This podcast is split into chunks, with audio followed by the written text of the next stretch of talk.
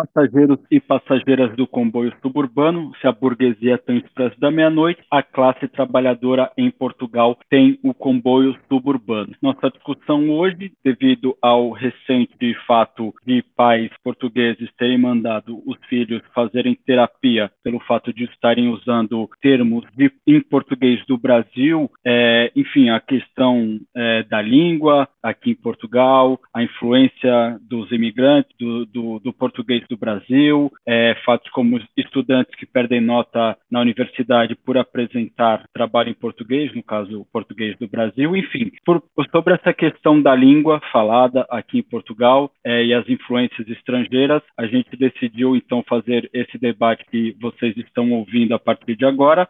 Temos dois convidados, eles já vão falar, já, já vão dar sua contribuição, é, já vou apresentá-los, que é o João Veloso e a Manuela Bezerra de Mello. Antes de começarem, começarmos a discussão propriamente dita, as recomendações, então, caso é, para nos seguirem, é, participarem do comboio suburbano, interagirem conosco, nós temos nossa página do Facebook, facebook.com.br comboio suburbano, estamos também no Twitter, twitter.com.br comboio suburba 1, número 1, algarismo 1, Instagram, instagram.com.br comboio suburbano podcast.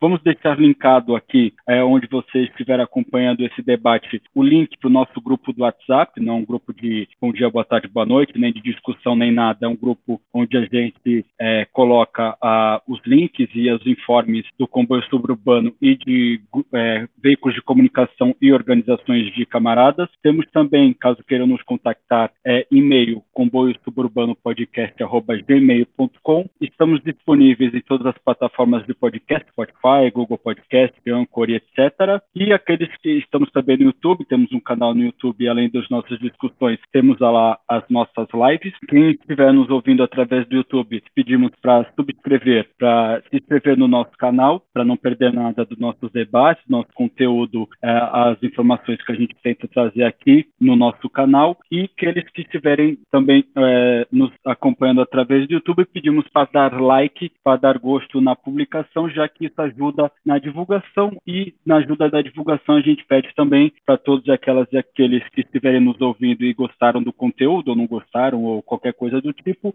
é, pedimos para compartilhar nas suas redes sociais, nos seus grupos próximos, enfim, ajudarem na divulgação, já que somos um grupo, somos um veículo de comunicação autônomo, independente, e a gente tenta fazer aqui o nosso trabalho de discussão, de debate, e a gente conta para a divulgação com a, a, sua participação, o seu apoio. Bom, então, é, conforme já, já, já fizemos as considerações iniciais, vamos abrir o nosso debate propriamente dito, sem mais delongas. O primeiro convidado ah, que vai falar, é, já deixando o nosso mais profundo agradecimento, é o João Veloso, e a pergunta que a gente faz para ele é se existe um português correto. João, muito obrigado pela presença, a palavra está contigo. Olá, eh, eu é que agradeço o convite para estar em tão boa companhia e com tão boa audiência a falar de um assunto que eu, de que eu gosto muito e é um assunto que eu acho que deve ser trazido, eh, entre outros, para, para ambientes eh, como este.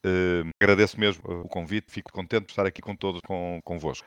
A pergunta é uma pergunta que tem uma resposta mais ou menos óbvia. Não existe uma forma correta de falar nem o português nem qualquer outra língua. Eu, eu, eu sinto-me aqui um bocadinho uh, bicéfalo, com, com duas cabeças, porque sou, por um lado, linguista e, como linguista, não posso dizer outra coisa diferente disto. Uh, para os linguistas, todas as variedades de de uma língua são igualmente uh, válidas e explicáveis e explicadas.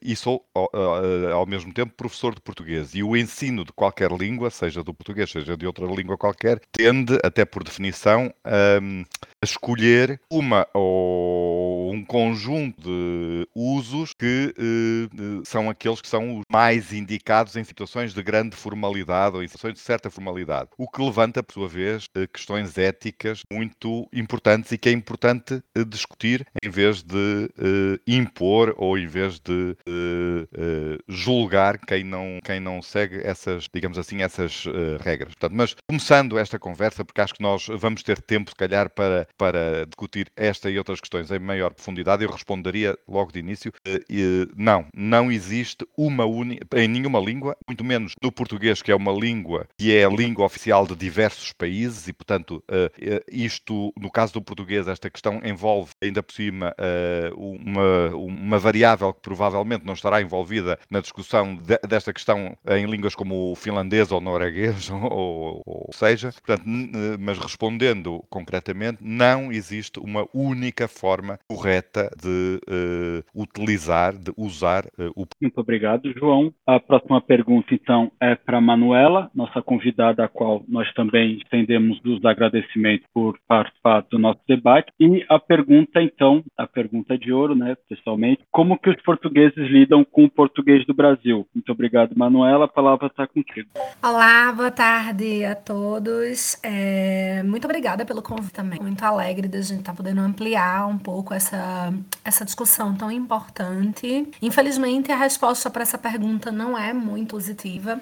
Esse é um debate que tem sido super uh, amplo, né, dentro da, da, da, comunidade imigrante, principalmente imigrante brasileira, que tem, aqui por ser um país, né, um território uh, tão grande, obviamente, dentro do próprio Brasil já existe uma diversidade muito grande de, varia, de variações, né, de variantes lísticas. Então, a variante português do Brasil, na verdade, é, é, é uma variante que tem uh, centenas de variantes dentro dela, né? E, e, a gente tem discutido muito essa questão dentro da comunidade imigrante sobre uh, essa má recepção dos portugueses em relação à variação, a, variante é, do português do Brasil e como ela é uh, essa má recepção, na verdade, é um reflexo de umas de outras questões, né, que, que precisam ser trabalhadas ainda é, em Portugal. Ao mesmo tempo, uh, quem eu sou da área da literatura, né, então é, eu, eu na verdade, diferente um pouco dos linguistas, eu acho que eu gosto muito é, de brincar com a linguagem, né, é, é, e acho que talvez por isso linguistas também, Manuela. Desculpa interromper. Os linguistas Alguns também. Alguns nem tanto, não é, João? Que bom, é. assim, eu, infelizmente não todos. A, a, a, muitas pessoas se ancoram, né, na, na, na, na coisa do, do, do, estudo da, né, dos linguistas, muitos que eu conheço se ancoram a, na regra e no método, de repente com uma espécie de, de medo, né, da, dessa, dessa multiplicidade. É, pronto, eu como sou da literatura, eu, eu sou mais atrevida. Mas isso também não é uma regra, não, porque na literatura também tem muita gente é, que, que, que, também é regido por esse medo da, da, da diversidade, da, da, da, criatividade. E acho que o português do Brasil tem isso, né? É, é, por ser um país com um território tão grande, ele tem uma infinidade de variações e, e, e, e acho que é isso que torna essa língua mais bonita, assim, uh, uh, rica, criativa, né? E, capaz de, de oferecer pra gente uma, um, uma infinidade infinidade de, de experiências mesmo com a própria língua, né? Acho que é isso. Não sei se respondeu, se foi. Para um começo de debate, é se a gente está tá indo bem, a gente tem muito muito que explorar. Inclusive, é bom que é, um convidado ou um membro do, do comboio faça intervenção durante a fala do outro, porque a gente já fica mais livre para conversar, para debater mesmo. É, bom, próxima pergunta vai para o Vilela e a pergunta é se tem é, se isso que a gente está tá debatendo tem a ver com capitalismo. Vilela, bem-vindo. A palavra está contigo. Saudações do confinamento. Eu agradeço primeiro o, o terem aceito o convite, quer a Manuela, quer o, quer o, o, João. Eu tenho dificuldade em chamar João ao João porque eu sou português e, e ele é professor da minha faculdade, portanto chamá-lo João é quase um atrevimento. Mas de qualquer forma, uh, e tirando isso, tem, é evidente que isto tem a ver com, com o capitalismo, como tudo tem na, na nossa sociedade. Nós temos, nós em Portugal temos uma coisa muito interessante e eu, há, há duas, duas fatias aqui e uma delas eu até vou deixar para o fim para fazer uma, uma pergunta ao João sobre isso, que tem a ver com as variações regionais do, do português, que é um assunto que me interessa bastante, mas eu não tenho assim grande arcabouço para falar sobre ele. Mas em relação à relação que os portugueses têm com o português do Brasil, isso é muito claramente uma coisa que se percebe se a gente perceber o lugar de Portugal no, no sistema mundo e na divisão do, internacional do trabalho. Da mesma maneira, e isto nós vemos também na, na literatura inclusiva, quando nós vamos ver o Essa de Queiroz, quando nós vamos ver outros autores, que existe e já existe há muito tempo uma relação babosa, uma relação deslumbrada com os países da Europa Central, também existe uma relação para com os países do, do Sul Global, chamemos-lhes assim, uma relação que é de sobranceria, que é de, de pedantismo, que é de não aceitarmos que daquele lado possa vir nada que nos interesse. Nós, nós eventualmente aceitaremos uh, lições dos alemães, lições dos franceses, lições dos ingleses, lições dos nórdicos, sobre como é que as coisas ser feitas em Portugal. E aliás é uma coisa muito recorrente, até no debate público sobre as coisas mais, mais banais, ouvirmos dizer, não, nós devíamos organizar as nossas estradas de, da maneira XYZ, porque é assim que se faz em França, porque é assim que se faz na Alemanha. O facto de se fazer assim em França ou na Alemanha não demonstra em si mesmo que isso é uma boa solução. Mas isso é argumento por si só.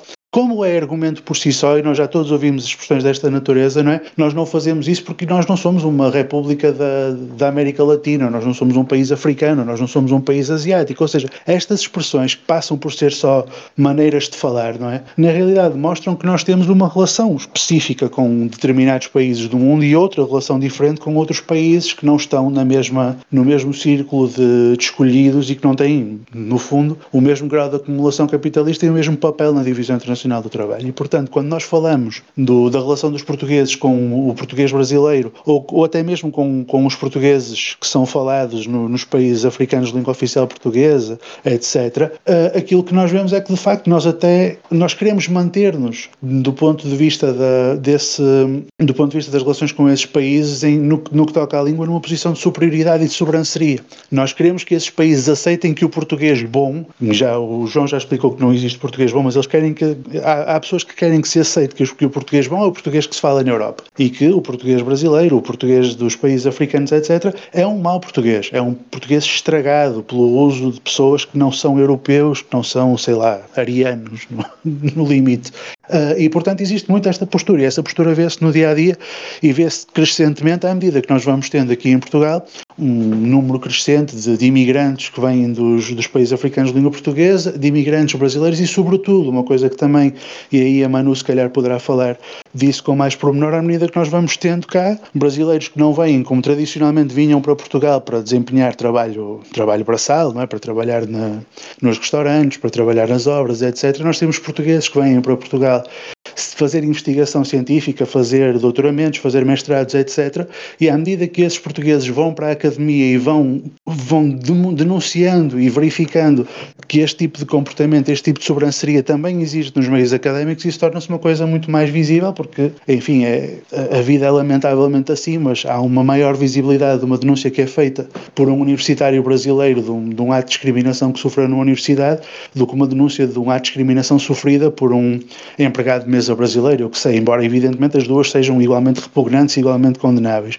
Mas, e, e com isto concluía, se calhar até deixando que os, que os convidados falassem um bocadinho sobre estas questões também pela experiência que têm, é evidente que existe uma relação do capitalismo com aquilo que nós estamos aqui a discutir e tem a ver com o nosso lugar no mundo que há muitos anos, não é de agora, nos colocou numa posição em que tudo o que vem da Europa nós temos uma relação deslumbrada, tudo o que vem de fora da Europa e em concreto de países de língua portuguesa que nós já colonizamos. Portanto, esta dimensão do, do colonialista frustrado por ver uh, que países que já colonizou deixaram de ser colónias e agora até, até querem falar, já, até querem ter o seu, o seu papel, até querem ter uma palavra a dizer sobre a língua portuguesa. Há muito esse lado do, do colonialista frustrado quando nós falamos da relação dos, dos, dos, portugueses que falam português europeu com as pessoas que falam português um, brasileiro ou dos países africanos. Muito obrigado, Vilela. A próxima pergunta é para o Saul e a pergunta é inclusive vem já com uma pegadinha, com uma, uma que ela vem já com um termo em inglês que foi plenamente adotado aqui no círculo da esquerda e nunca vi ninguém questionar o fato de um, de um termo em inglês, no caso o termo woke, né, para quem não conhece, é um, fazendo uma tradução ali mais ou menos seria justiceiro social. Então a pergunta para o Saul, eu não sei porque esse tema sempre, sempre cai no colo do nosso camarada Saul, é, sobre o woke, o wokeismo, é se essa discussão é, sobre se fazer essa discussão é ser woke. Saul, obrigado pela presença e a palavra está contigo. Uh, muito, muito boa, boa tarde ou boa noite ou bom dia, conforme de forma a hora que estiverem a ouvir, a todos. É, é assim, para começar, uh, woke é uma daquelas palavras que, em que se percebe que estas coisas do, do purismo linguístico só, só é usado quando, quando convém. Se virmos a evolução da, da definição do, de uma palavra como, como essa, percebemos que conforme quem a diz, conforme quem a, quem a cita, há, há, uma, há uma definição diferente uh, que muitas vezes não tem nada a ver com, com a definição original. Uh, agora, se, se ao estarmos a. porque estamos a a, a discutir língua, linguagem e relações de poder uh, que estão expressas na língua e na linguagem, estaremos Temos a entrar no perigoso caminho da, da esquerda pós-modernista e opa, podemos, podemos até estar, mas não, não quer dizer que não sejam uh, temas legítimos de, de se abordar, uh, temas até em que se deve disputar aos, uh, à, à, esquerda liberal e, e à, à esquerda das, dos sentimentos. Para, só, só aqui um bocadinho. É, acho que o Saúl estava. Eu ouvi uma voz de fundo, calculo que fosse alguém em casa Vou retomar. Uh, e então, nesse, nesse contexto, uh, no contexto em que colocamos estas discussões, devemos é saber, sim, uh, colocá-las com, com o frame correto, e mais uma vez estamos aqui, eu estou aqui a usar anglicismos, e, e associá-las a, a, a, categorias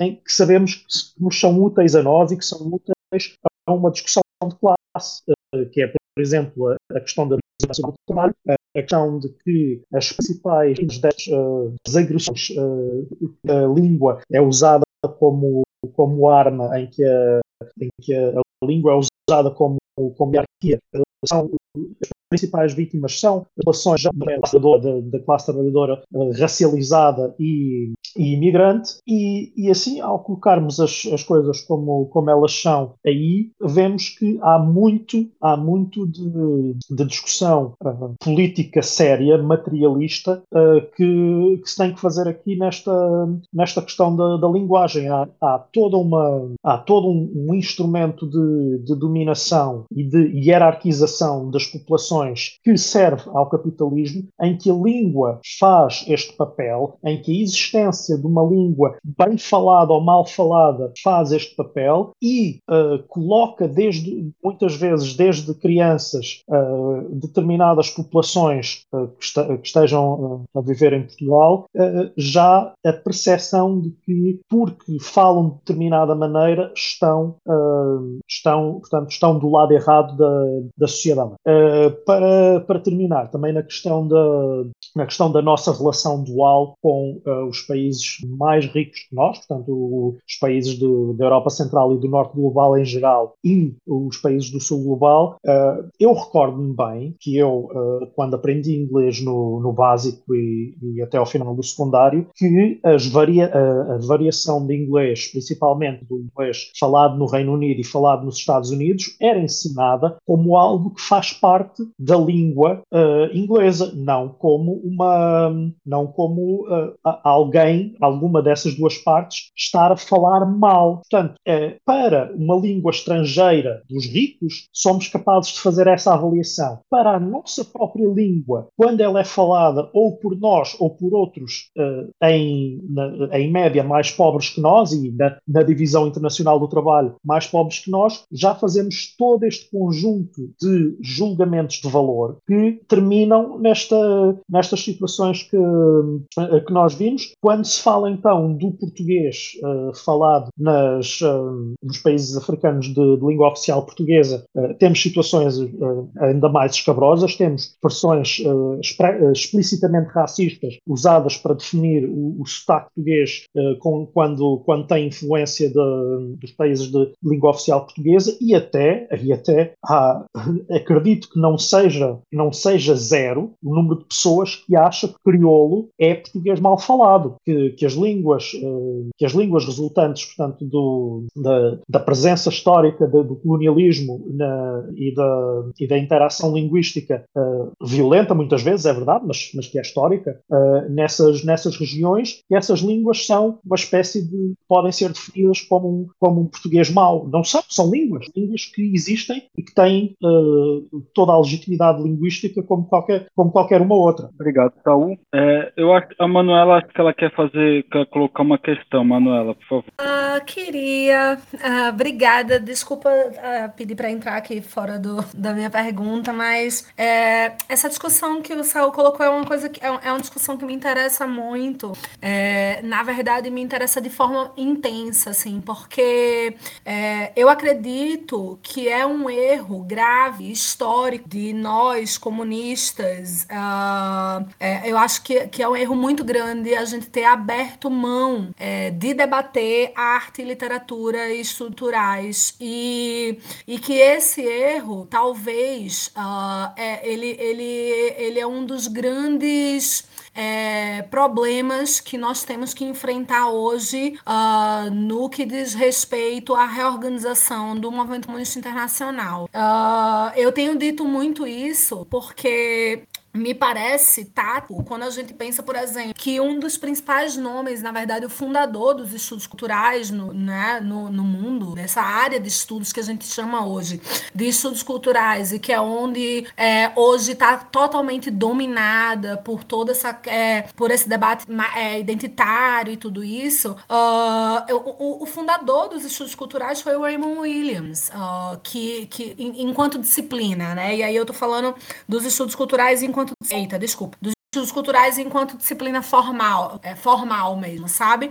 Uh, o Raymond Williams, ele, ele desenvolveu uh, o, o, conceito de materialismo cultural, ele desenvolveu o conceito de hegemonia com base no, em, em toda a elaboração dos estudos de hegemonia do Gramsci, que partiram uh, do conceito de hegemonia que vem do Lenin, uh, e, e, e, no entanto, nós abrimos mão de, de debater o quanto esse sistema interligado e o quanto uh, isso que, que o, o, próprio Gramsci chamou de Estado ampliado é, causa um cerco cultural que impede, que é um, um, é um impeditivo e um dos maiores do movimento é, é, comunista internacional crescer, né? Porque causa uma, um, uma, uma, um campo de força é, né, nessa, na cultura que, que, que torna praticamente inacessível que a gente consiga uh, chegar e alcançar as pessoas que, que a gente precisa alcançar. Então, é, eu queria só mesmo contribuir é, dizendo que acho que é um erro é, mesmo tático, né? E, e, aí eu digo tático no, uh,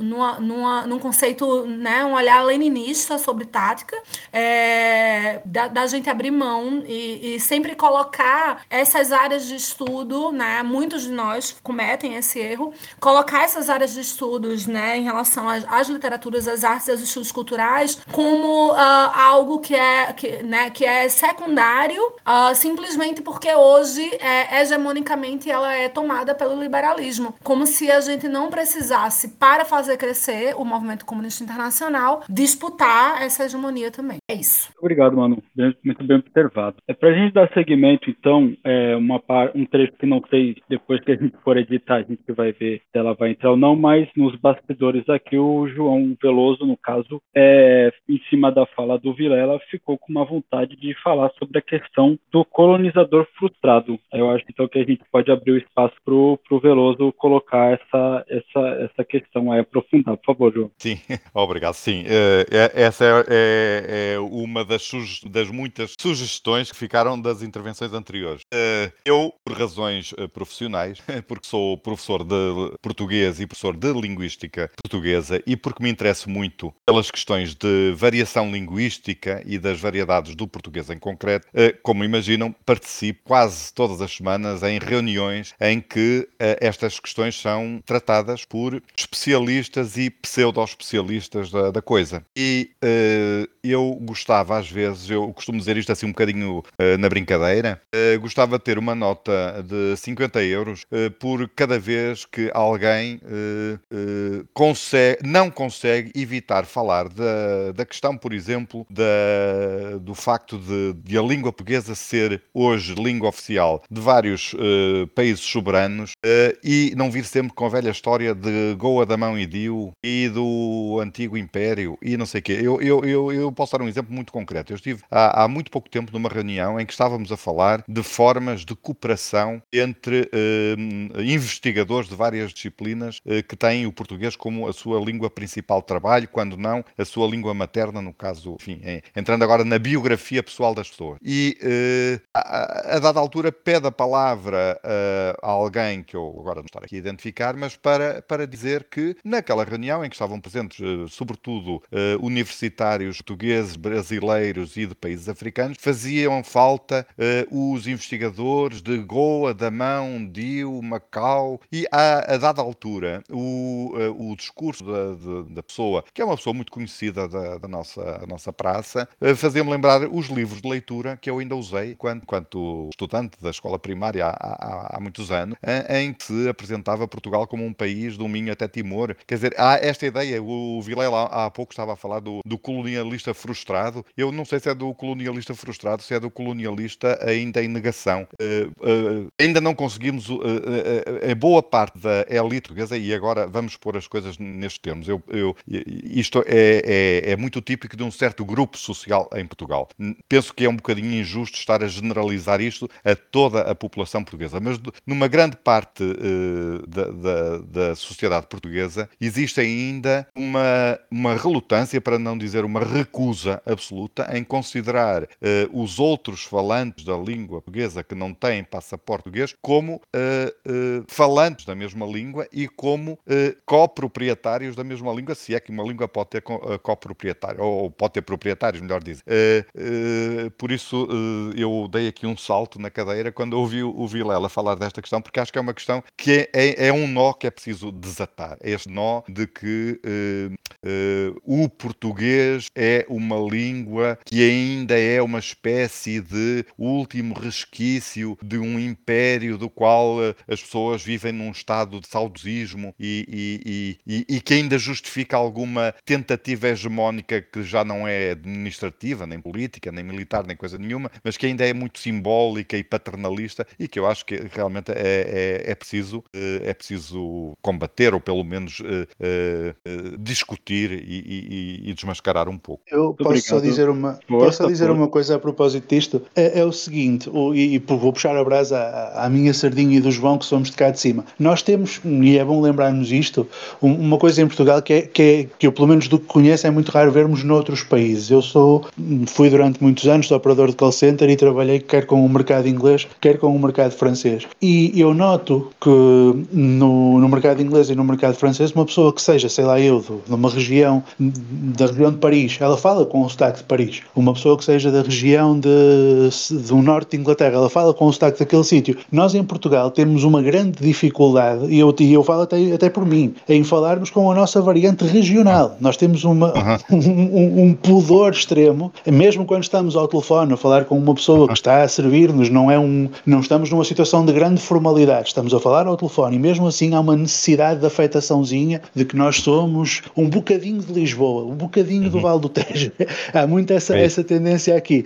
E imaginemos então, quer dizer, os, os, os próprios portugueses, e não estou sequer a falar de portugueses de classe média, portugueses de uma forma geral têm esta postura. Talvez hum, menos escolarizados tenham menos vigilância em relação a isto, mas toda a gente tem um bocadinho dessa vigilância. Imagine-se o que é num país onde não se aceita que o português traz os montes, que o português do Alentejo, que o português da Madeira é válido, que relação é que nós não teremos com o português do Brasil ou com o português de uhum. Moçambique? Quer dizer, é uma coisa esmagadora. Vocês nem sequer são daqui, vocês têm de se vergar completamente diante de nós e é de facto uma coisa que tem, tem, tem de ser pensada e tem de ser estudada e realmente nós e aí dou, dou completamente a, a, bato palmas ao que a Manu disse, não é? Nós, nós, não, nós não costumamos pegar nestes assuntos, a esquerda não costuma pegar nestes assuntos em Portugal, faz um, um, enfim, acha que não é uma questão fundamental, não é uma questão prioritária, é uma questão identitária dos woke e disto e daquilo e vai para debaixo do tapete, mas a verdade é que estes problemas existem eles têm repercussões materiais, eles têm repercussões na vida concreta de pessoas que trabalham aqui e nas pessoas que vivem aqui,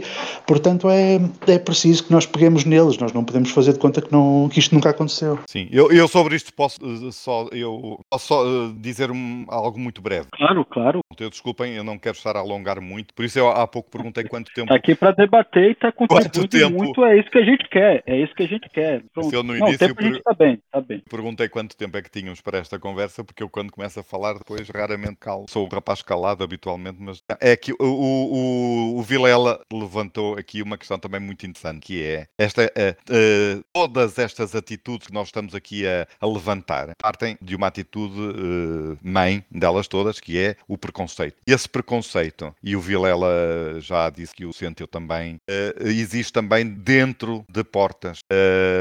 o preconceito dos falantes do português relativamente às variedades do português faladas em Portugal, eu agora não estou a pensar nas variedades não europeias, como é tecnicamente como, referir essas variedades, portanto, não estou a falar dessas, estou a falar das variedades europeias do português, há um, um preconceito muito forte em, em, relação a essa. E, aliás, eu, nas minhas aulas de, em que falo deste assunto, costumo dizer: imaginem dois candidatos que têm exatamente a mesma escolaridade, a mesma competência técnica, as mesmas cunhas para trabalharem num call center. Um fala português de Lisboa, outro fala português de Bragança. Adivinhem quem é que fica com o emprego? E a resposta, invariavelmente, é sempre aquela pessoa que fala o, o, o português dito padrão europeu. queria dizer que é, é, é, a comparação que o Vilela faz com uh, outras línguas, uh, o Vilela conhece melhor esta situação que eu e, e, provavelmente eu vou dizer agora uma grande asneira, mas eu lembro-me daqui a uns anos, quando uh, com as telecomunicações digitais, muitos bancos, por exemplo, do Reino Unido, deslocaram os seus centros de atendimento telefónico para a Índia, porque a mão de obra indiana, como sabemos, é 100 vezes mais barata do que a mão de obra britânica. portanto, os clientes dos bancos telefonavam para, para saber o extrato bancário e pedirem um cartão de crédito para o seu banco e eram atendidos por alguém que não estava em Londres, mas estava a alguns na Índia, houve um negócio florescente na Índia de diversas empresas que treinavam os candidatos a, a, funcionários de call centers na Índia para falarem, uh, uh, usarem a chamada received pronunciation, portanto, o inglês padrão do Reino Unido. Este tipo de preconceito não é tão exclusivo dos portugueses, embora esta seja a situação que nós, com a qual nós convivamos convivemos, mais. No Brasil, devo dizer também, a Manuela referiu na sua primeira intervenção que a etiqueta português brasileira é uma etiqueta muito vaga, como aliás a etiqueta português europeu. em Portugal há dezenas de dialetos, de variedades da língua e, e, no Brasil, devido à sua extensão geográfica e demográfica, centenas ou milhares de variedades possam ser catalogadas enquanto tais. No Brasil, o, ra o racismo é uma palavra se calhar um pouco excessiva neste caso, mas o preconceito relativamente a tudo quando se afasta da norma padrão do do Brasil e no, na documentação oficial do governo brasileiro, não esqueçamos que a norma padrão tem ainda um, um termo que já não é usado, creio eu, em país do mundo, chamada norma culta, que é obrigatória para a utilização de exames escritos de português para acesso à função pública no Brasil. Isto denota também um, uh, a tal atitude de preconceito e de domínio de classe, porque qual é a norma a norma padrão de qualquer país, seja o Brasil, seja Portugal, seja o Reino Unido, é a norma de uma determinada do, do, do grupo social que, que detém o poder, não só o poder simbólico, mas o poder económico e o poder uh, político, como sabemos. Portanto, estas questões são questões que mexem no âmago daquilo que é uh, uh, uma dialética de, de dominantes e dominados e que é transversal a vários espaços geográficos e linguísticos. Queridos, se não se importam, eu vou fazer um pouquinho o papel aqui da advogada do diabo, uh, porque tenho muitas coisas que preciso comentar e fiquei aqui me coçando, escrevendo. Então, se eu for um pouco prolixa, me perdoem, eu tentei fazer um esquema aqui para tentar dizer tudo o que eu preciso. É, primeiro, eu acho que algumas falas aqui, uh, imagina só, nós estamos aqui entre camaradas, né? Todas as pessoas aqui são pessoas é, é, que estão atentas, ou pelo menos tentam estar atentas a todas essas questões desses dispositivos opressivos né, aos quais a gente é, é culturalmente é, submetido e acaba assimilando. É, então, eu acho que assim, primeiro é um erro a gente falar sobre uh, uma língua com proprietários ou coproprietários. É, é muito importante lembrar aqui que a língua portuguesa ela foi um dos principais dispositivos da opressão do sistema colonial. É, essa língua portuguesa ela não chegou no Brasil e foi assimilada naturalmente, né? Todos nós quisemos falar o português, não. Ela foi é, é, imposta com violência, né? E, e, isso eu acho que é um fator aqui que é muito importante a gente lembrar quando a gente for falar sobre o que é, o que são essas variantes. Hoje, é, no Brasil, esse país tal, território gigante, ah, com é, sei lá quantas variantes linguísticas é, que tiveram influências não só de muitos países europeus, né, como também de, de é, dezenas, centenas de, língua, de, de línguas é, africanas e indígenas, por exemplo. Mas é importante a gente lembrar que é, acho que é o primeiro ponto aqui é que a língua, o português, ele foi imposto, né? E, e, e em sendo imposto, ele foi uh, parte, ele foi um dispositivo de opressão colonial é, uma,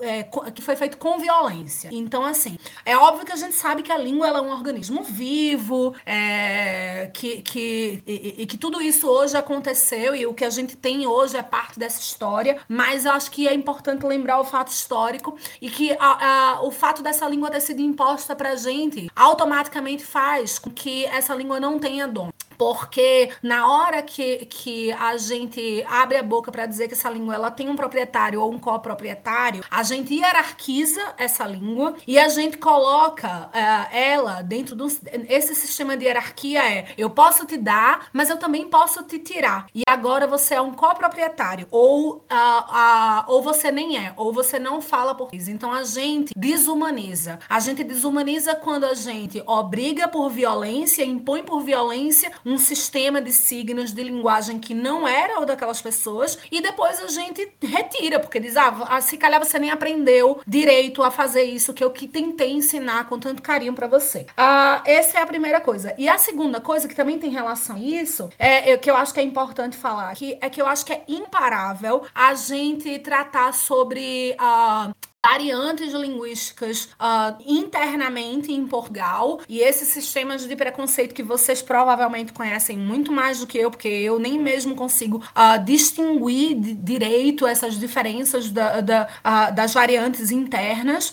com as variantes das colônias, justamente porque existe uma relação de poder é, dentro dessa, dessa, dessa diferença entre as variantes internas e as variantes externas que que, que são oriundas da, da colônia, né? É, é, importante a gente lembrar que uh, o, o, colonialismo ele foi um empreendimento liberal, né? E quando a gente uh, não reflete sobre a forma uh, com que esse colonialismo se expressa hoje, a gente está validando esse mesmo sistema li liberal que empreendeu ah, o, colonial, o colonialismo eh, na maior parte do mundo. Por fim, eu só queria é, falar uma coisa, assim, a gente está num momento é, complexo, né, da, da, uh, da, da, geopolítica internacional, que a gente vê o, o, o, o, a lógica fascista, né, crescendo e tudo. E eu tenho dito muito que, que em Portugal, é, e na verdade nos países onde essa memória colonial existe muito forte é, e ainda não foi superada, o fascismo ele se expressa é, nessa memória eh, colonial. Então, por exemplo, a gente hoje no Brasil, a gente tem uh,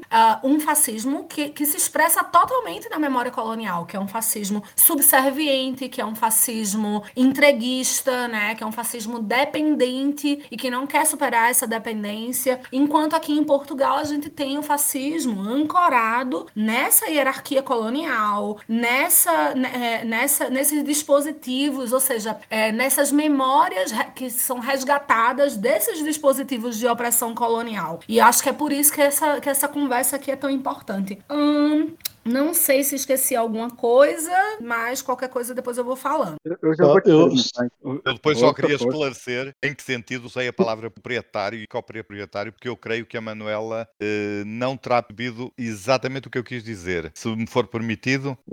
Sim, força. Sim, eu não estava a defender, aliás, eu creio que uh, até terei feito um parênteses seguir, uh, uh, não estava a defender que haja, que seja legítimo dar o estatuto de proprietário ou coproprietário de uma língua a, a, a, a, nenhum grupo de falantes da língua. Pelo contrário, pelo contrário, aquilo que eu estava a, tentar criticar era precisamente a atitude de um grupo de falantes que se julga proprietário da língua quando hoje a língua não tem proprietário. Aliás, nenhuma língua uh, teve ou tem uh, proprietários. Queria só deixar isto muito claro, está bem? Agora só, só também dizer uma frase. Eu não quis de maneira nenhuma comparar, porque não tem comparação possível, o, o preconceito linguístico, chamemos-lhe assim, em relação às variantes dentro de Portugal com as variantes que vêm das colónias. É, há uma diferença qualitativa gigantesca, não, não, não tem nada a ver uma coisa com a outra. Sim, sim. Não esquecendo também, se posso dizer, que uh, uh, o preconceito linguístico no Brasil relativamente aos não falantes da norma, no Brasil é oficialmente designada por uh, norma culta, é algo também que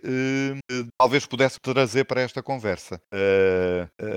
e, lembrando, para, talvez para condimento da conversa, que as gramáticas escolares publicadas no Rio de Janeiro até à década de 20 do século XX, portanto até 1900 e pouco, isto é, 100 anos depois da independência do Brasil uh, enquanto são soberana, digamos assim, uh, ainda tomavam o português de Lisboa como a norma de referência escolar. Uh, e hoje as construções gramaticais, mesmo o vocabulário do português dito padrão no Brasil, que é falado por uma escassíssima minoria de falantes brasileiros, é, acaba por ser imposta como uma forma de violência que eu não estou a comparar, obviamente, à violência colonialista com a qual uma língua foi imposta a não falantes dessa língua, uh, também representa. Portanto, uh, a, questão do preconceito linguístico tem raízes uh, muito mais antigas e muito mais fundas e muito mais presentes ainda nos nossos dias do que a, a, imposição colonial de uma língua que, obviamente, em termos históricos, representou uma violência e representou uma, dizer, um, um, um, um, um grau de, de maciço que não, não, não se repete historicamente noutros momentos. Mas esta forma de tentar impor um uso de língua, no fundo é, é disso que estamos a falar, de uma variedade de língua, uh, proibindo, estigmatizando, perseguindo, uh, uh, desvalorizando, ridicularizando, sei lá, outras formas de língua ou outras línguas até. o Saúl há pouco faria um, um, outro preconceito que é muito corrente, que é a ideia de que os crioulos não são línguas, os crioulos são o português mal falado. Isto revela, além de uma ignorância técnica uh, gritante revela, mais uma vez, aquilo que eu, que eu já tenho referido nas, nas minhas intervenções. É um preconceito, um preconceito uh, sem, sem, que não é admissível, óbvio. Sim, é, a gente sabe muito bem que é, dentro da sociedade brasileira há também questões de preconceito e também de normalizações artificiais ou, ou que tem um propósito político, histórico dentro da, dos, dos diferentes, vamos dizer assim, destaques ou dialetos dentro do Brasil, que refletem questões históricas, geográficas e etc. Mas a gente também não teria como fazer um debate que veio a partir de uma situação né, que ocorreu em Portugal, estender esse debate, mas assim, não, é só para dizer que de fato isso ocorre, mas não é o, o tema desse, desse nosso debate. Né? É, a, a, próxima pergunta que eu queria fazer para a Manuela é, é especificamente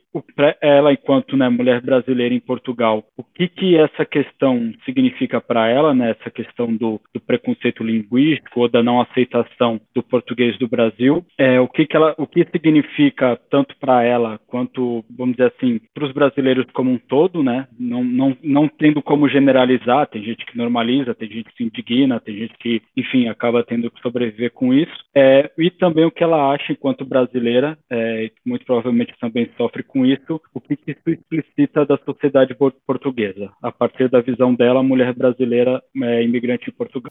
Lucas, eu não consegui ouvir o final da tua pergunta. Uh, falaste enquanto mulher brasileira, mas uh, qualquer coisa me falhou. Não, repito, sem problema. O que que isso explicita sobre a sociedade portuguesa na tua visão?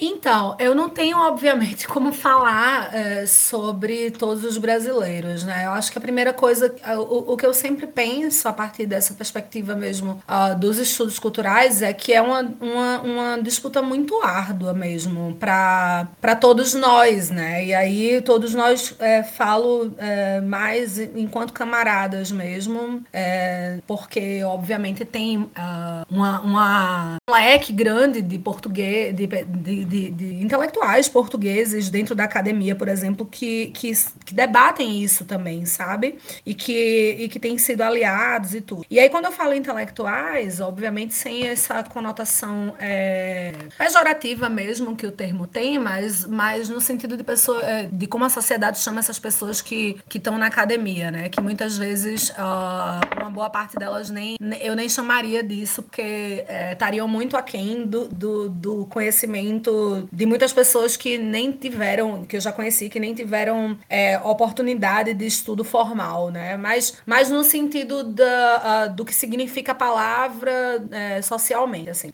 Mas enfim, uh, o, o que eu acho é que é um, é um campo de disputa, sabe? É, e, e, eu enxergo muito todo esse sistema de, de produção cultural, de produção é, é, de arte, como um sistema é, material.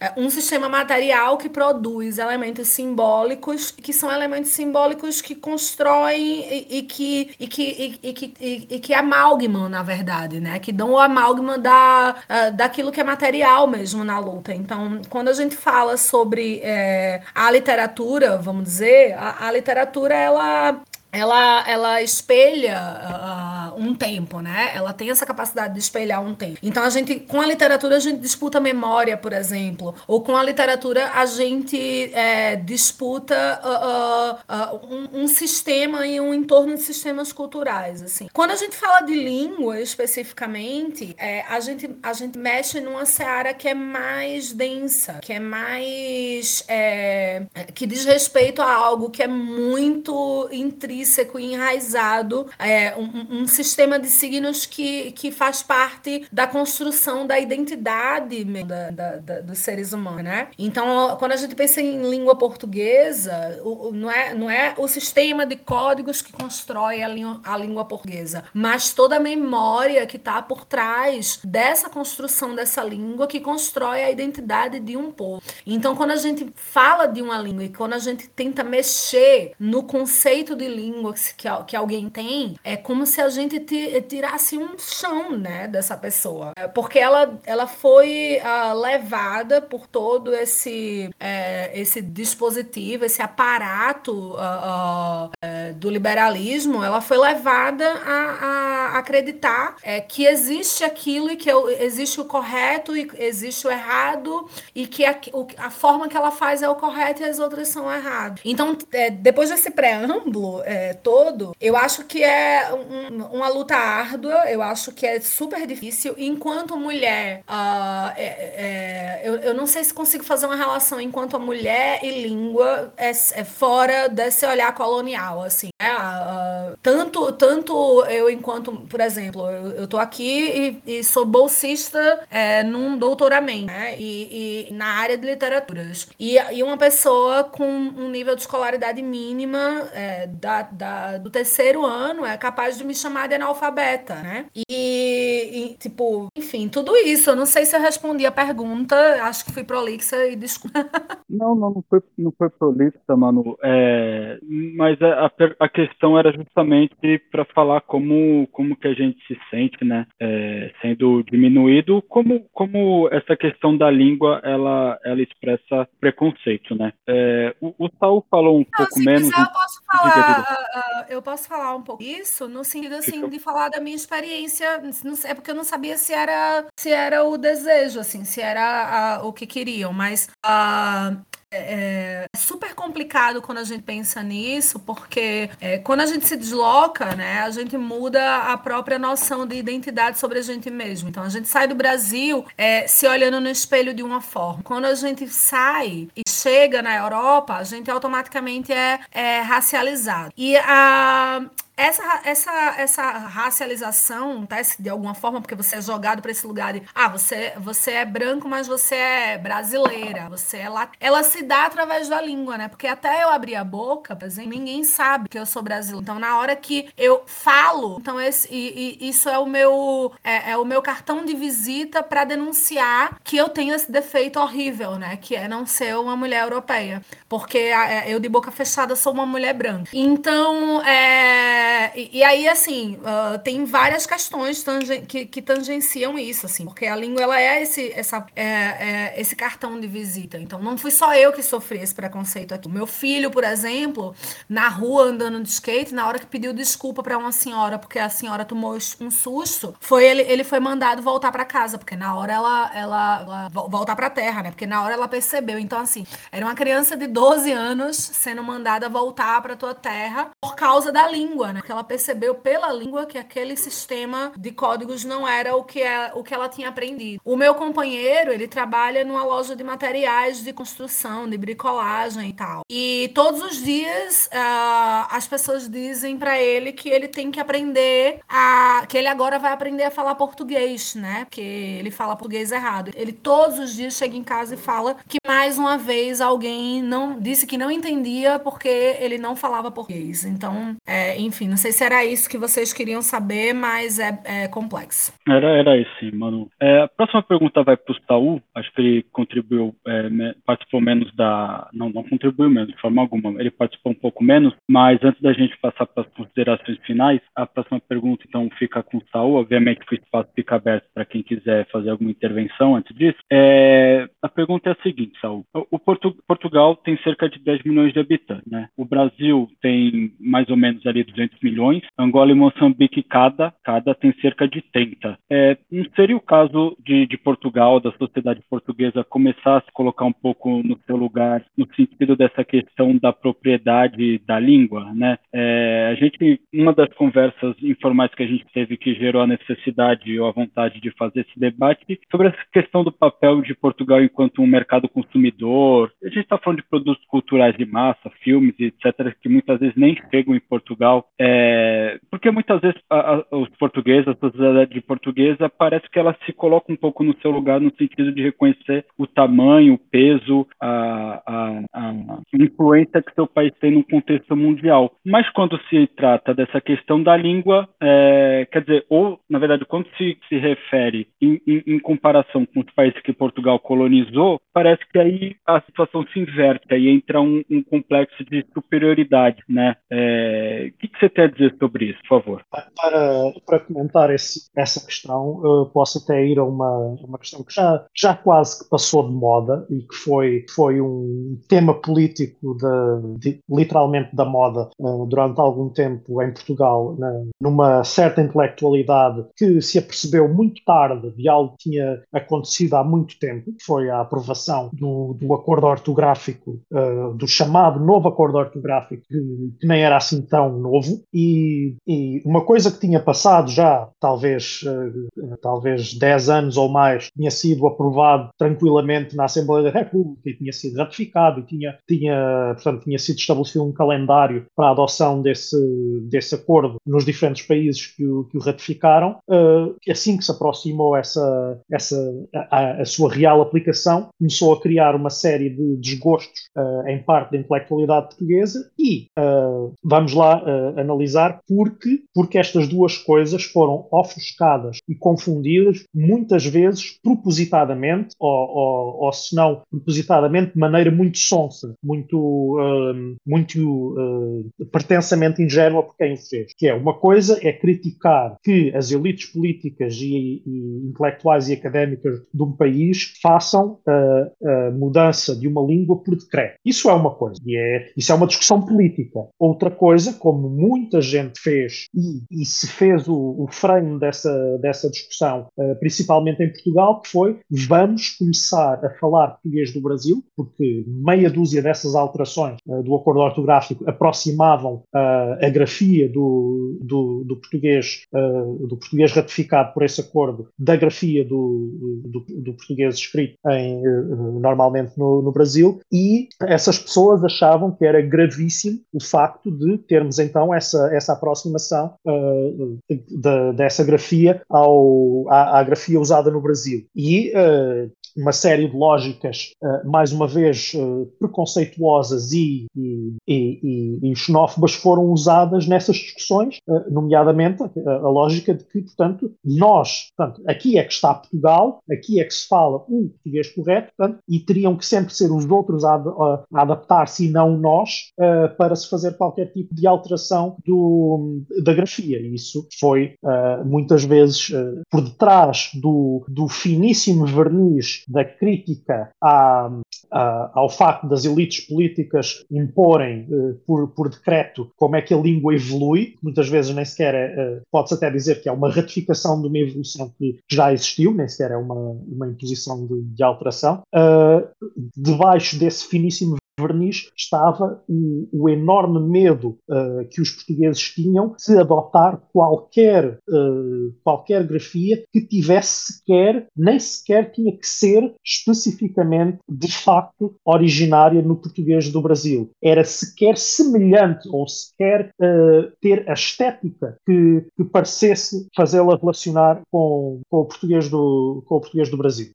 e essa, essa discussão, mais uma vez, parece que já passou de moda, parece que uh, foi um, um, episódio triste da, da nossa da cultura portuguesa, um dos muitos episódios tristes da, da relação entre Portugal e as suas ex-colónias a nível cultural uh, destes últimos anos, mas, uh, mas que, que, se registra e que, e, e que nesse caso dá, para, dá bem para perceber essa falta de, de perspectiva de que, sim, o português de Portugal é falado, é uma minoria, pode até ser considerado quase um dialeto regional do português, se fôssemos, a, se fôssemos a, a, usar a mesma lógica que usamos para, para, outras, uh, para outras línguas, quase que, que, poderíamos fazer. Também é uma lógica, uh, quando, quando muitas vezes é aplicada, não é uma lógica assim tão, tão correta. Mas uh, a, a, ideia que, de que é, portanto, é uma maioria que está na hierarquia que, que os portugueses imaginam para o mundo,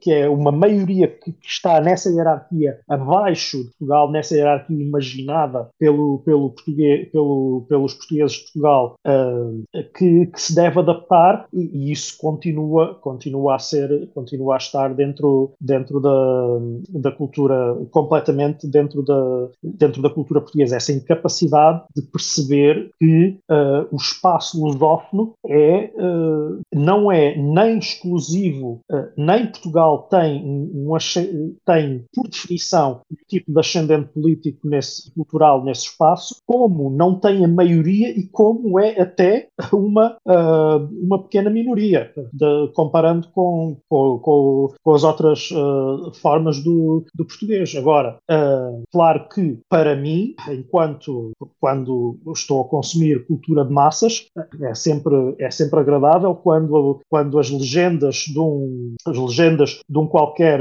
conteúdo internacional aparecem no português uh, que eu estou habituado a, a, ler, na grafia que eu estou mais, mais habituado a ler. Mas se, por exemplo, uma, uma, uma harmonização da, da lusofonia nessa questão levasse a com que muito mais conteúdo chegasse até mim, por exemplo, uh, uh, legendado nesse, num, num, português que eu percebo e, que, e, que não, e, que não me cairão os, os parentes na lama por, por estar a, por estar a lê-lo dessa, dessa maneira, seria, seria um, um ganho qualitativo até para uh, o consumo de cultura em Portugal. E muita gente, uh, muita gente não viria assim, muita gente continuaria a considerar que estava a ser de alguma maneira vítima de algum tipo de imposição cultural uh, por ter que ler uma legenda numa grafia, se não harmonizada, simplesmente a do, a do português como ele é escrito no Brasil.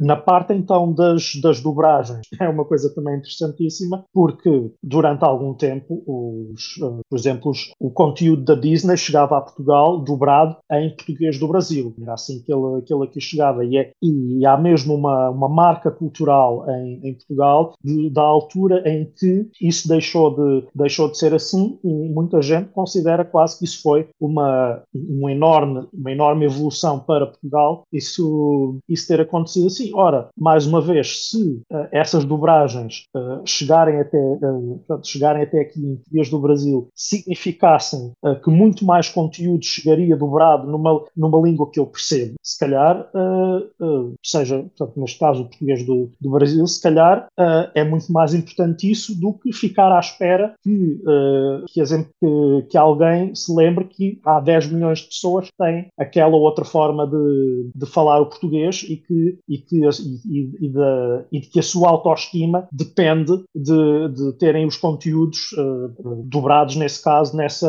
uh, no, numa, num, num, português completamente igual ao que uma parte até dessa, dessa população uh, fala e, e, e, se expressa. Portanto, há, há aqui todo um, um, conjunto de questões em que, de facto, se percebe culturalmente, a nível de, internacional, a, a lusofonia, que ainda é um bloco cultural relevante, mas que tem todo portanto, a existência de, de lusofonia, a existência de lusofonia sequer como categoria, não é, não, não resulta de um processo historicamente pacífico, resulta de violência histórica, de violência colonialista e de violência que, que ainda hoje existe, do norte global para o sul global, uh, mas, que esse, mas que esse é um bloco cultural relevante e que uh, uma boa parte dos portugueses continua a ter-se auto-sabotar naquilo que poderia ser a relevância desse bloco cultural ao, uh, ao fazer estas uh, uh, ao ter estes, estes complexos, estes preconceitos em relação ao, ao português que é de facto mais, uh, mais falado no mundo. Obrigado, Saul. É, acho que a gente então já pode passar. É, obviamente que a gente não consegue esgotar o tema é, num, num, debate só, né?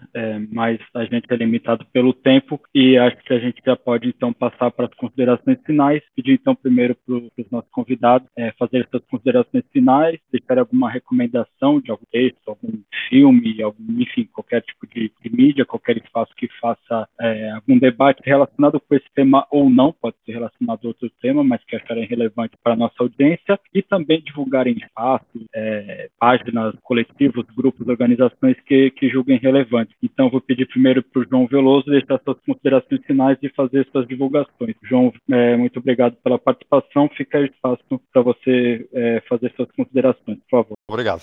Eu agora assim apanhado de surpresa. Antes de mais, eu é que agradeço, gostei de mostrar esta conversa. Uh, apanhado de surpresa, eu não, não consigo uh, deixar aqui nenhum conselho de uma página ou, ou de recurso, mas talvez pudesse uh, desviar um bocadinho a solicitação para uma outra questão de que gostaria de ter falado, que é a seguinte: nós hoje ouvimos muito dizer, ah, mas em Portugal, afinal de contas, nós até já conhecemos escritores africanos e escritores brasileiros que já, e até os livros de português trazem, trazem textos eh, de, de, autores africanos. Trazem textos de autores africanos no caso deles terem escrito em português. E uma sugestão que eu gostaria de deixar nesse caso seria eh, para desfazer esta, dizer, esta, esta, esta pulsão hegemónica que ainda se mantém muito em alguns falantes do português europeu, era eh, tentarmos eh, fazer uma busca e tentarmos conhecer a produção, por exemplo, a produção literária. Peço desculpa à Manuela de estar aqui a falar de literatura agora, mas de produção literária de autores que não escreveram em português, porque até aí vê um bocadinho este, esta atitude um bocadinho paternalista e condescendente que é nós até lemos os escritores africanos com a condição eles terem escrito em, em português. Há imensa uh, produção literária, por exemplo, uh, não, uh, africana, não escrita em português.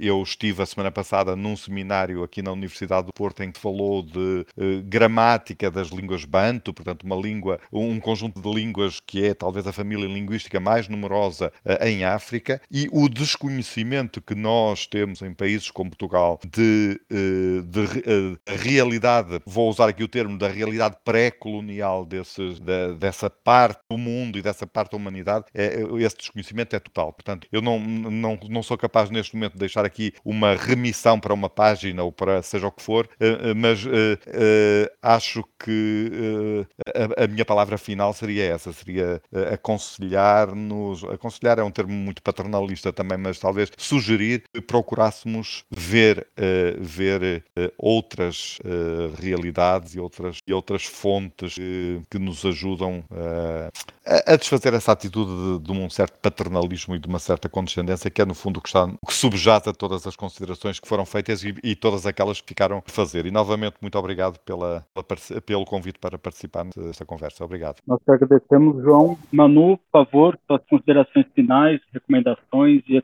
Também queria agradecer muito às meninas o convite. Uh, também queria pedir desculpa se, se, se foi muito efusiva em algum momento. É um pouco do meu caráter mesmo esse, mas uh, nada pessoal, viu, meninos? Espero que fique tudo bem. Eu normalmente sou uma pessoa simpática. É, eu também não tinha. Eu, eu, eu, acho feio fazer merchandising, então não tinha pensado em nada uh, para propor, mas dentro dessa sugestão do do João Veloso, lembrei-me que a a, editora Urutau, com a qual eu colaboro, é, tem alguns livros publicados, a, a que, que, publica em Portugal e Galiza, alguns livros que, que não são em português. Então, tem livros de escritores africanos em crioulo e tem um livro muito bom é, de, de poesia de, de uma colega, inclusive, que é uma colega de doutoramento, que é uma mulher indígena que reside aqui em Portugal, que é escrito num diálogo entre língua, é, entre português e o tupi antigo. Então é um, é um livro mesmo muito interessante é, sobre essa questão a, da linguagem, porque ela faz o entrelaçamento né, entre essas duas línguas aqui,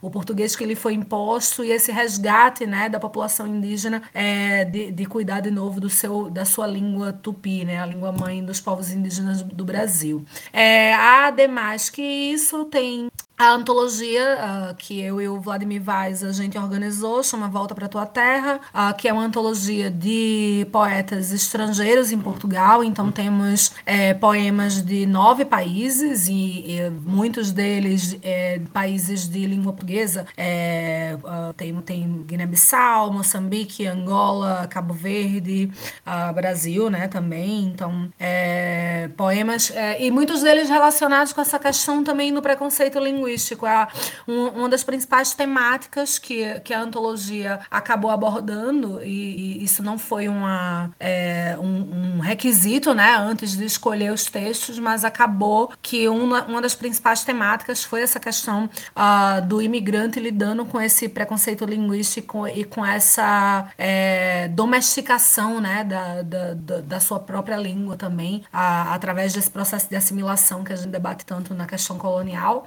Então, são essas minhas indicações. Agradeço mais uma vez, muito obrigada. Espero que tenha sido produtivo para todos, como foi para mim. Foi muito produtivo, mas não tem nada a pedir desculpa. É, faz parte do debate, que foi, foram excelentes contribuições. Virela, recomendações finais, considerações finais e, e recomendações, por favor. Eu, primeiro, agradecer aos dois convidados terem aceito o nosso convite para participar. Foi, foi muito interessante ouvir os dois.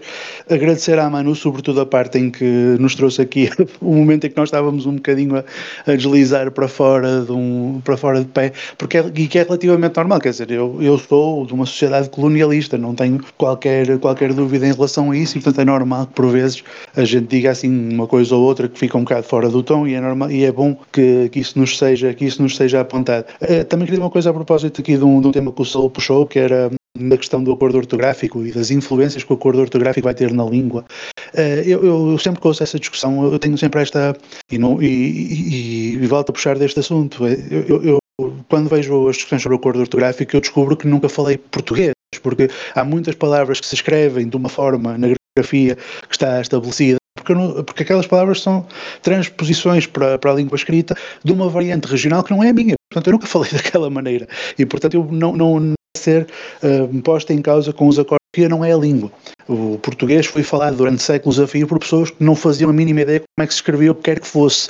Essa era uma esmagadora maioria do povo português, que falava português, evidentemente, não falava outra coisa, e não sabia escrever. Portanto, esta ideia de que uma alteração ortográfica vai fazer um estrago irreparável na maneira como os para, o caso, uh, falam, é, é uma demonstração de um desconhecimento extremo sobre como é que as línguas funcionam. É uma forma, enfim, ágil de, de, comunicar quando alguém não está presente ou de deixar ficar uma memória para quando nós já cá não estivermos, mas só serve para isso. Ela não vai, não tem esse poder todo. Acho, aliás, que essa, esse, atribuir esse poder todo à ortografia vem claramente de pessoas que têm uma relação, enfim, onde têm, têm uma relação perante a vida onde o seu poder, por serem capazes de escrever, por serem capazes de se uh, expressar por escrito, por terem capital cultural acumulado, é demasiado importante para elas e, portanto, elas falam desta forma e, têm, e dão uma importância à ortografia que ela na realidade não tem. Uh, dito isto, uh, de facto, sim, é importante nós termos mais vezes estes debates para termos mais pontos de vista sobre esta relação que nós temos, que é conflituosa e que muitas das vezes tem coisas que precisam de ser corrigidas e melhoradas na, na relação que temos não só com, com o português, enquanto falantes de países diferentes e com histórias diferentes, mas também na relação que temos de uma forma geral com, com os estrangeiros que, que vêm para o nosso país e da, da, da forma como vemos os, as pessoas de outros países que, que foram colónias nossas. Nós temos de debater muito mais e muito mais vezes com, com pessoas desses países para podermos até, até nós mesmos corrigirmos em nós coisas que não, não deviam ter sobrado dessa altura, mas que acabaram acabaram por sobrar na mesma. Obrigado, Vilela. Saúl, suas considerações finais e recomendações, por favor. Quanto a, a considerações finais, uh, eu vou dar uma, uma história exemplar, vou, vou, vou, tentar ser curto a contar esta, esta pequena história. Uh, isto passa-se passa quando eu estava na primária e, e há um. Uh, portanto, eu fiz a primária no, no, no Portugal rural, portanto, nesses anos a presença da, da imigração, da população imigrante nestas, nestas zonas era muito baixa e, portanto, não, não haviam alunos nem, nem, Brasil, nem brasileiros nem de qualquer outro país de, de, de, de movimentações imigrantes para, para Portugal, mas havia, como, como sempre ouvi, até uma das coisas que, que, que levou ao, ao pânico que, que, nos leva aqui a este, este debate, não o nosso pânico, mas pânico de, de alguns pais portugueses, havia a influência cultural das, das telenovelas brasileiras. Então passa-se que uh, um aluno uh, escreve uh, numa descrição daquilo que seriam, as, como qualquer outra profissão, a função de um polícia e usa a palavra delegacia nessa, nesse trabalho, nessa, nessa pequena contribuição para um, para um trabalho que se estava a fazer, isto aluno, alunos de, de 8 e 9 anos, e a professora o que faz é, ao ver a palavra delegacia no, no, no trabalho escrito, uh, fala para toda para toda a, a, a, turma com, com aquele, aquela imitação portuguesa do sotaque brasileiro que, que os, os, dois camaradas brasileiros aqui já se devem uh, uh, quase que, que, se arrepiar só, só, de, só de pensar nela,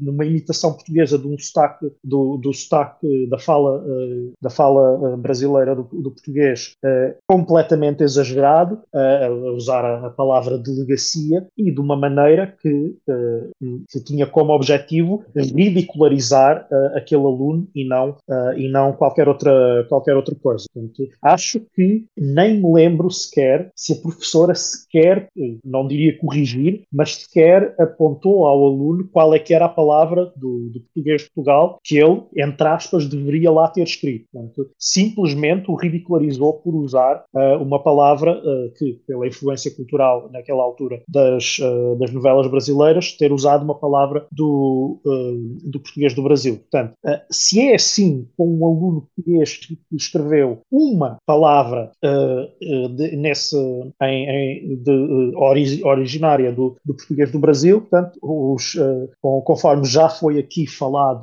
e, e, temos, e temos nós conhecimento, o que se passa desde a primária até ao ensino superior com a forma como os professores tratam uh, alunos que falem uh, português fora da, do, do, português de Portugal é vergonhoso. Não é, uh, é indigno de um, de, sequer de um Estado que se considere organizado e de, uma, e, de uma, e de um sistema de ensino e de uma academia que se considere, que se considere ter cabeça, tronco e membros.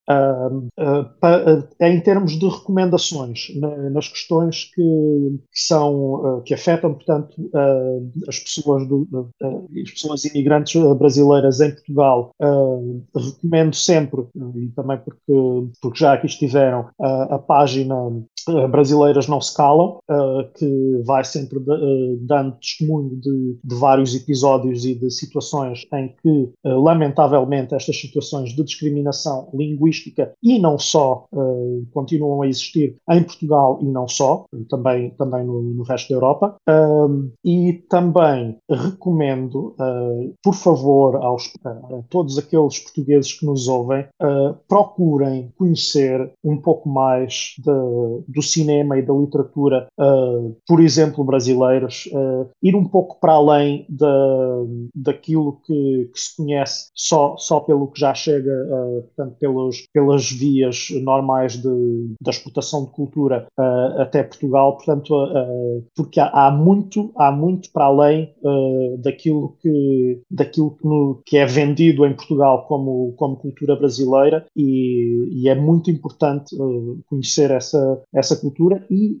essa, esses produtos, esses, esses conteúdos culturais, até porque é um, um, espaço cultural que, a, se, se, a língua é a mesma e falada de maneiras diferentes, escrita de maneiras diferentes, mas compreensível por, por, ambas as partes, a única coisa que, que nos impede de, de conhecer esse, esses conteúdos e de, e de ter acesso a esses conteúdos seria sempre o preconceito e, portanto, não, não há razão nenhuma para não, uh, para não uh, conhecermos mais de, tanto da literatura como do cinema, séries e, e, e outros conteúdos culturais brasileiros uh, que, que têm, por exemplo, em relação, inf, infelizmente para Portugal, uma quantidade e, muitas vezes uma qualidade que, que é incomparável, incomparavelmente superior ao que se produz em, em, Portugal nas, nas nossas pequenas, pequenos estúdios e, e pequenos canais e pequenas uh, capacidades instaladas de, de, produção cultural. Obrigado, Saul. É, bom, para aqueles e aquelas que chegaram até aqui, é, pedir para deixarem um like, aqueles que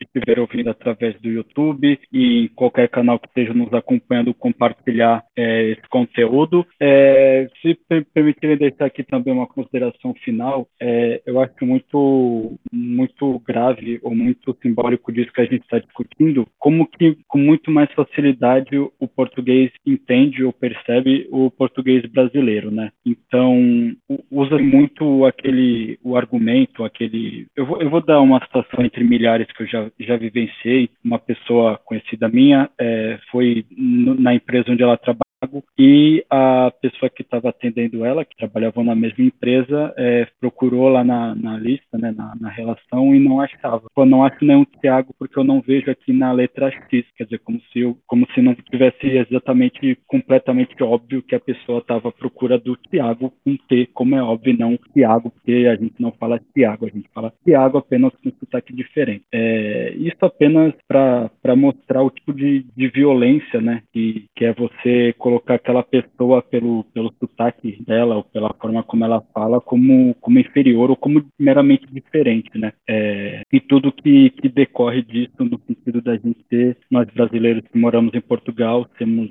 o, o diferente pressupõe o, o, menos portador de, de, de, direito, o menos capaz, é, menos digno, né? Então, é, eu, eu falando por mim, eu quando trabalhei em call center, é, muitas vezes vezes o argumento, né, numa negociação, numa comercial com o cliente, era ouvia muito aquela coisa do, olha, você não percebe o que eu digo porque você não está a falar português. Aí eu falava, eu falo português, é, você percebe muito bem o que eu digo, eu percebo muito bem o que você diz, é, minha nacionalidade não é não é uma questão fundamental para a nossa conversa, né? Porque, né, a rigor falamos a mesma língua, mas era aquilo que é um argumento, né, entre aspas, totalmente covarde, porque eu não posso deixar de ser brasileiro brasileiro. Eu também não vou ficar forçando o sotaque português, eu já estou aqui há muitos anos, às vezes naturalmente é, termos, eu vou, eu vou acabo absorvendo e às, às vezes expressões e, e, e, palavras mais específicas do português de Portugal acabam acabam saindo, é,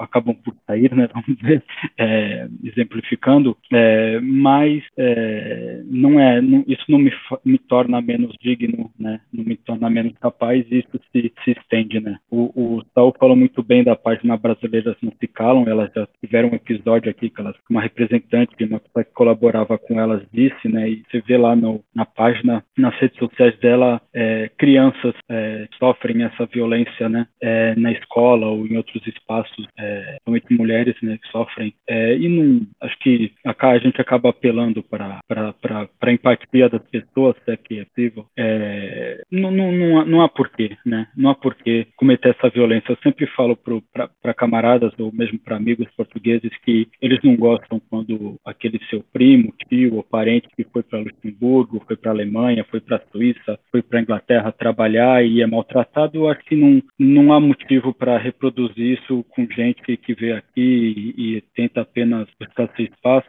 todo, todo generalizando, né? Mas português né, sabe quanto custa deixar seu país para abrir mão de um monte de coisa para buscar uma vida nova num, num novo país é, e a gente também está aqui para ser respeitado, né? Então, é, enfim, a gente acaba tendo que expor essa violência. Essa, essa discussão partiu do fato de, de ter uma matéria num jornal e, e pais, pais é, que botaram o filho na terapia, sendo que a, a, criança consumia conteúdo brasileiro, né, o dia inteiro. Então, é, será que será que é só uma questão da língua? O que está por trás? É, é, é, a reflexão que a gente tenta fazer para o nosso público português, né? E também é, o, é como a gente tenta municiar nosso público brasileiro, os brasileiros que vivem aqui em Portugal. Então, a gente agradece a participação do João Veloso, a gente agradece a, a participação da Manuela, é, do Saúl, do, do Vilela, que são aqui da casa e também agradece uh, a sua reflexão, a sua participação. Deixem os comentários. Uh, a gente vai deixar nas plataformas de podcast espaço para comentário e no YouTube vocês têm também o espaço aberto. Entre em contato conosco nas nossas redes sociais para proporem pautas, para, enfim, fazer observações e, e comunicarem com a gente da forma que preferirem. Então, muito obrigado pela, pela atenção, pelo compartilhamento, pelo apoio e até a próxima.